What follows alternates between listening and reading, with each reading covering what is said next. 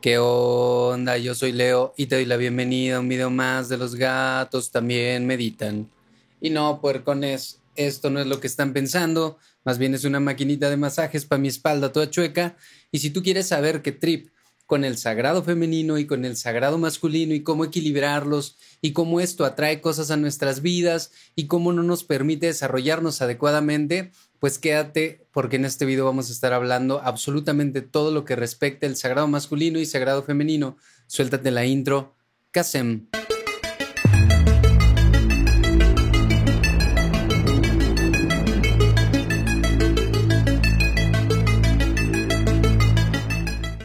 ¿Qué onda? Ya estamos de vuelta. Yo soy el Leo una vez más y creo que me quedó un poquito vibrante la garganta, güey. Creo que no debía haber hecho eso.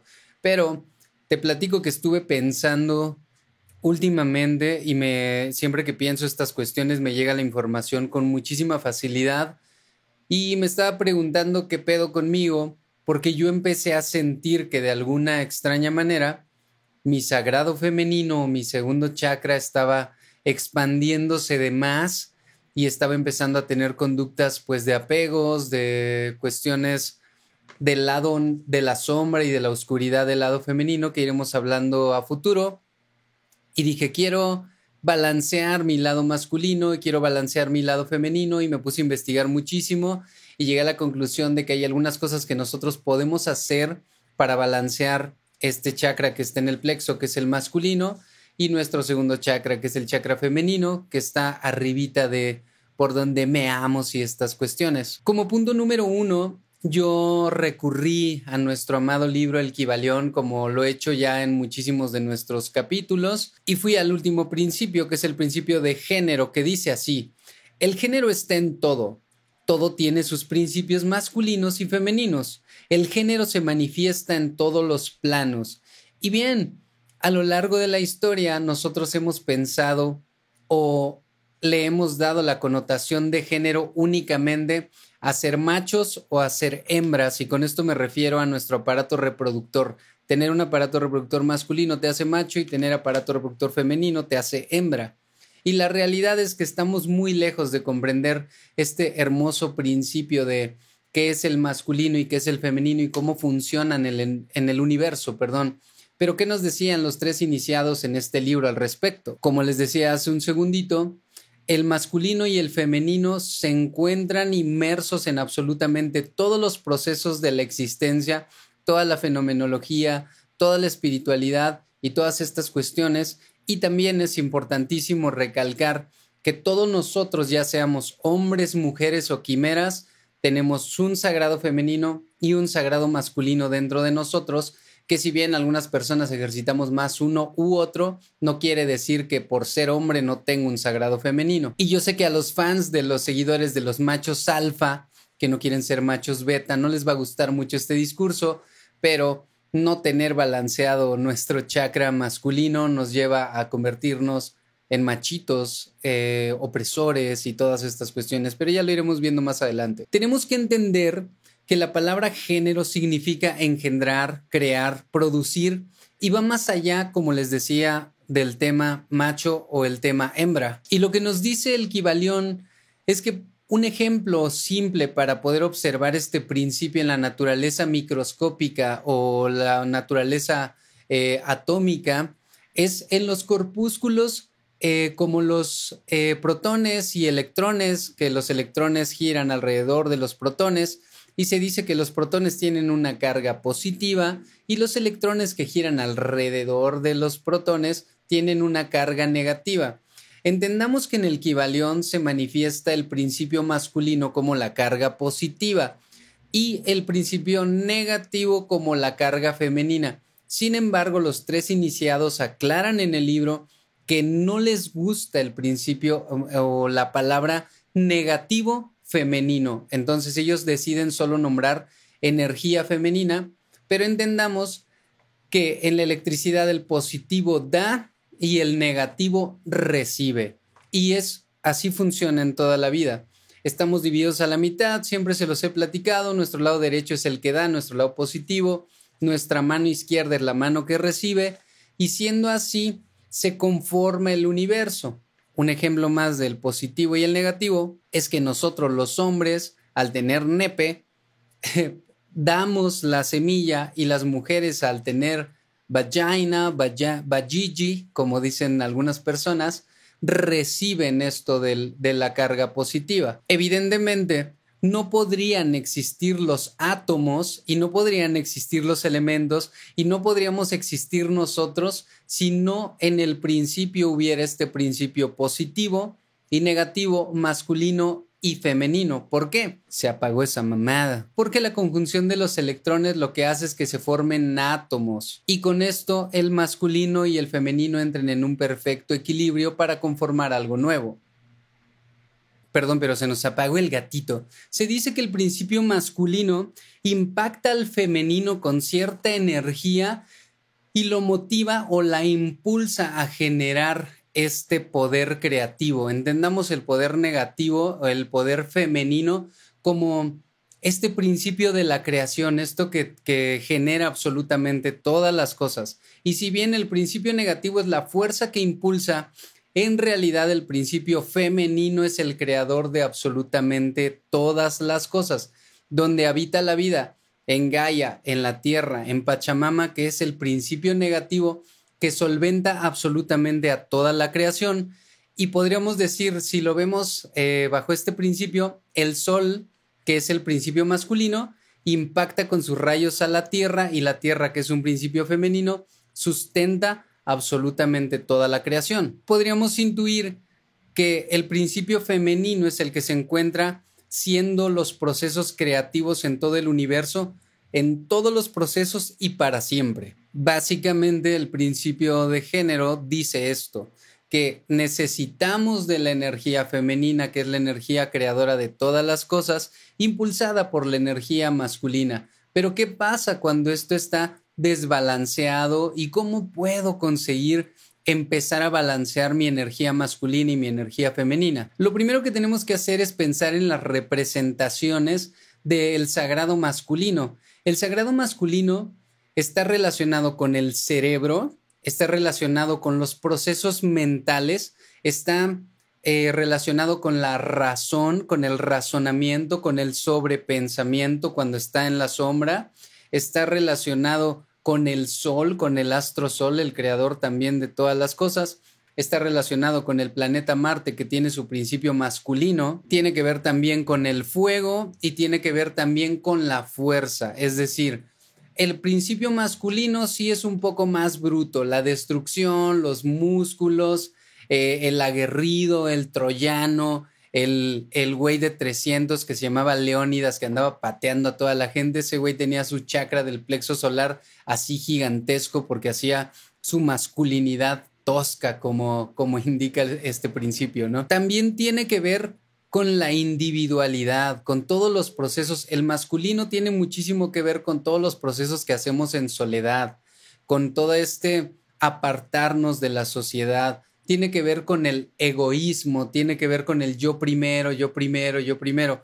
De aquí las personas que tienen esta tendencia a decir primero yo, luego yo y el último yo y dejan de lado las necesidades de su entorno o que se vuelven egoístas y ya no ayudan a la gente y demás, es que tienen su masculinidad hiperdesarrollada. Tiene que ver con la fuerza externa, a diferencia del femenino, porque el femenino es la fuerza interna, la voluntad.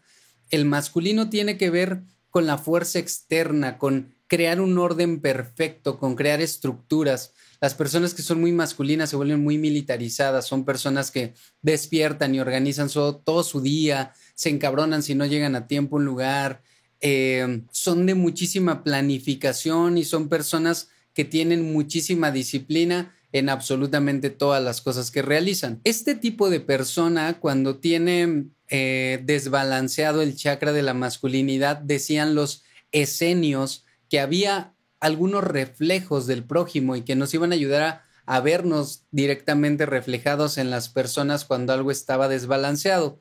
Entonces hablaríamos que en lo que respecta mi tercer chakra, que es el reflejo de lo perdido, dado o arrebatado, es decir, cómo pueden partir y fragmentar la parte masculina desde que somos niños, pues cuando nos arrebatan algo, nos arrebatan la niñez, la felicidad, nos arrebatan las ganas de vivir, nos arrebatan todas estas cuestiones y esto lo que genera es que en la adultez nosotros crezcamos con un vacío tan marcado que nosotros pensamos o intuimos que las personas pueden venir a llenar. Somos personas que generamos apegos gigantescos cuando no tenemos el chakra masculino bien, bien equilibrado, digamos. Y es el reflejo del prójimo porque mis parejas me van a ayudar a ver en la actualidad estas cuestiones que yo no he sabido suplir porque cuando era niño me las arrebataron. De igual manera, nos habla de que nos quitan la habilidad de dar, porque acuérdense que el, que el principio masculino también es el dar, el prender el fuego, el, el echar chingadazos todos los días para sacar adelante a tu familia. Esta motivación es parte del principio masculino y cuando está desbalanceado nos toparíamos en situaciones donde yo me vea imposibilitado o siempre esté haciendo una negativa en lugar de estar dando y dando, me vería así como no, yo no quiero dar porque me lo arrebataron cuando era pequeño. Evidentemente, eh, somos personas que tememos tanto volver a perder algo que nos fue arrebatado en la infancia, que nos hiperapegamos a las relaciones laborales,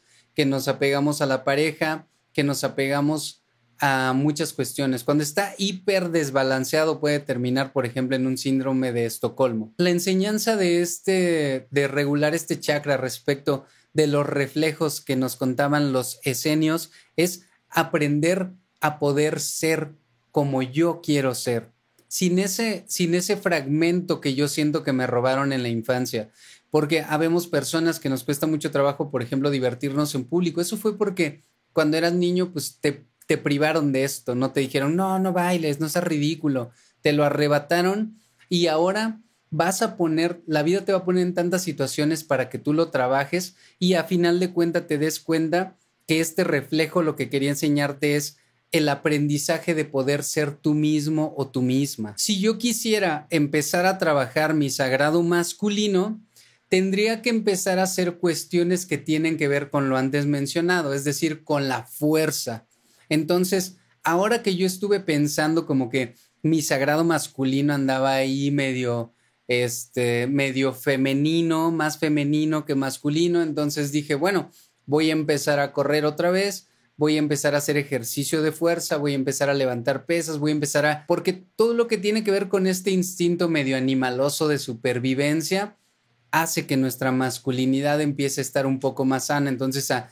levantar las pesas y hacer estos gruñidos y gritar y decir, claro que sí, eres un chingón y todo esto, tener retos constantes, estar rompiendo con esta barrera de hasta dónde puede llegar mi cuerpo, hasta dónde puede soportar mis piernas, hasta dónde puedo llegar eh, y conocer los límites de mi cuerpo, esto ayudaría a generar mayor armonía respecto de tu masculinidad. Evidentemente, como el principio masculino es un principio de la individualidad, se te invita a hacer deportes donde ser individual sea lo más importante. Ciclismo, correr, calistenia, natación, ejercicios que sean del individuo, que no incluyas a nadie más, que, que la meta sea vencerte todos los días a ti mismo, ejercicios de poder, ejercicios explosivos, hasta, por ejemplo, irte a trabajar un día a la albañilería, eso despertaría tu sagrado masculino en chinga. Si no lo despierta por los botes de cemento que tienes que subir a las azoteas, seguramente tus compañeritos te lo van a despertar con, con las buleadas que te van a pegar. También tiene que ver con esta competencia, con esta lucha con mi mente, porque empezar a tener eh, el sagrado masculino balanceado también quiere decir que mis procesos mentales, porque el masculino, todos los procesos mentales está relacionado con nuestro cerebro, empiecen a estar un poco más en calma. Una lucha constante, bueno, no podría decir que lucha fue la palabra más adecuada que yo encontré porque me vi ahí revolcándome con mi cerebro, pero más bien este reto todos los días de poner en paz a la mente, de poner en paz a la mente, poner en paz a la mente. ¿Cómo? con ejercicios de fuerza, como te lo estaba platicando hace ratito. Todo lo que tiene que ver con competir, con intentar ganar, pero acuérdate, es el individuo al que tienes que vencer, es a ti mismo al que tienes que vencer todo el tiempo. Otra cuestión que mantiene sana nuestra masculinidad exclusivamente siendo hombres tiene que ver con recurrir al no fap o la no eyaculación. vas a mejorar tu, eh, tu, producción de testosterona y todas estas cuestiones que después haremos un video hablando solo de eso. He de mencionar que no solamente los hombres tenemos que trabajar nuestro sagrado masculino, las mujeres tienen que trabajar su sagrado masculino. ¿Por qué? Si lo tienen hiperextendido así, pinche sagrado masculino a tope, van a tener también esta parte de la sombra del sagrado masculino que que puede volverlos un poco obsesivos, un poco rudos, un poco rígidos, un poco alejados de la ternura de la vida, y eso no lo queremos. Entonces, analizando todo lo que yo te he dicho hasta el momento respecto del sagrado masculino, haz como que este balance de cuántas cosas tengo, aunque soy mujer o soy hombre, en el lado negativo y en el lado positivo, y se puede trabajar, como te decía y te repito, con estos trabajos de fuerza. Por el contrario del sagrado masculino, nuestro sagrado femenino tiene que ver con el arte abstracto, es decir, con estas cuestiones que no necesariamente tienen que, ver, que tener un significado, ¿no? Por ejemplo, yo me puse a prueba el día sábado, les voy a mostrar, e hice mi primer pajarito de origami. En realidad lo hice para Yeye, pero la Yeye ni siquiera sabe que me lo traje y estas cuestiones. Yo quise como conservarlo porque me pareció que por primera vez pude hacer algo conectado adecuadamente en el balance de mi, de mi sagrado femenino, porque pues yo no soy alguien que haga manualidades y estas cuestiones, ¿no? Entonces también tiene que ver con la luna, a diferencia del sagrado masculino que tiene que ver con el cerebro, con la voluntad, con la garra, este tiene que ver con nuestro corazoncito de pollo. Este tiene que ver con eh, las emociones, con más bien el universo emocional, con lo creativo, es elemento agua, a diferencia del sagrado masculino que es elemento fuego. Y si el masculino está regido por Marte, el femenino está regido por Venus, que es el planeta de la sensualidad. Y también tiene que ver con todas las energías sutiles. Como les decía eh, hace ratito respecto al sagrado masculino, tiene que ver con la individuación pues este tiene que ver con socializar, con ser parte de grupos, con entregarte a tus amigos, con socializar y conocer a más personas, conocer a personas nuevas y trabajar en comunidades, trabajar en conjunto y saber hacer equipo. Evidentemente este tiene que ver con la fuerza interna. Y la fuerza interna tiene que ver con la regulación de las emociones, porque es el agua. El agua es el conductor de la electricidad y, se cree que las emociones también son eléctricas. Entonces, eh, al ser un elemento femenino, nuestro sagrado femenino, se encarga del balance de lo interno, del balance de todas nuestras emociones. Tiene que ver con el análisis de las cuestiones, el análisis interno, cómo me encuentro, por qué estoy sintiendo esto, a dónde me va a llevar esta emoción, por qué tengo ansiedad, por qué me estoy conectando de esta manera con, con mis emociones y toda esta cuestión. Y también tiene que ver con el dejar fluir, es decir, suéltate de las barandas y déjate ir y el masculino no, el masculino es calculador, el masculino no se puede dejar ir ni de chiste porque llega a ser obsesivo y controlador. El femenino es, a ver qué pasa mañana, güey. Vámonos de pinche aventón a Oaxaca, güey, no pasa nada. Vamos a San Miguel de Allende, solo llevo mis chanclas y cinco pesos, no pasa nada. Entonces el femenino no calcula demasiado, más bien es de fluir, fluir, fluir y también tiene que ver muchísimo con los procesos introspectivos como la meditación. Lo que decían los esenios de cuando nuestro segundo chakra no está tan chingón es que nos va a reflejar en la vida estas ganas de yo aprender a sentir. Acuérdense que el femenino es de sentir, de arte, de conectarte con cosas. Entonces, pueden ser personas que entran muchísimo en juicios y se dan cuenta, es decir, se volvieron muy juiciosas o muy juzgonas o muy de tachar a los demás para darse cuenta que esa persona les iba a enseñar lo podridos que nosotros estamos por dentro. Cuando tenemos desbalanceado nuestro chakra del sagrado femenino, lo que vamos a hacer es atraer personas que sean exactamente mi reflejo. Pero ¿de qué reflejo? De todo lo que me caga, de todo lo que no soporto y de todo aquello con lo que yo no me siento bien todo lo que critico es que esa es una mojigata, es que ese es, anda de loca, anda con minifaldas, mira cómo se ríe, pues esa persona te va a enseñar que posiblemente tengas tu sensualidad reprimida y que posiblemente tú querías reírte como esa persona y hubo alguien que no te lo permitió. Y podríamos decir que este principio, que su único eh, finalidad es enseñarnos a sentir, podría decirse que todo lo que me caga de los demás nos va a ayudar a entendernos a nosotros mismos. Ahora, ¿cómo puedo empezar a regular mi sagrado femenino? Tú fíjate en alguien que tiene el sagrado masculino a tope y va a evitar hacer esta, esta lista de cosas o va a decir, eso pasa más en hombres, ¿no? Como el clásico, no, eso es de puñetones, yo no quiero hacer ese tipo de actividades. Entre ellos están el yoga, el baile, tener expresión corporal, el canto, pintar, pero pintar desde una perspectiva no voy a copiar un dibujo, no, no, no, sino voy a pintar lo que yo siento. Por eso les decía que era arte abstracto, porque ¿cómo me siento? Siento dulzura. Ahora voy a expresar con estos colores cómo es la dulzura. Entonces, pintar es una, una cuestión que nos va a conectar con el sagrado femenino. También tiene que ver con la búsqueda de sentir y pensar menos. Tiene que ver, y justamente ya lo había mencionado en otro episodio, pero en algún momento platicando con mi amiga Cris, ella me compartió desde su perspectiva de su canalización que yo ya había estado en este plano mental donde yo traté de racionalizar todas las cosas que pasaban en mi vida y que este era el momento por fin de que yo abriera mi corazón y empezara a sentir las cosas. Entonces eso me lleva a pensar que mi sagrado femenino no está tan balanceado porque soy alguien que es muy racional y que debería permitirme sentir las cosas. Por eso la música es una gran vía para trabajar con el sagrado femenino. Por eso esculpir una, una o tallar una figura, pintar una figura es parte del proceso de la conexión femenina.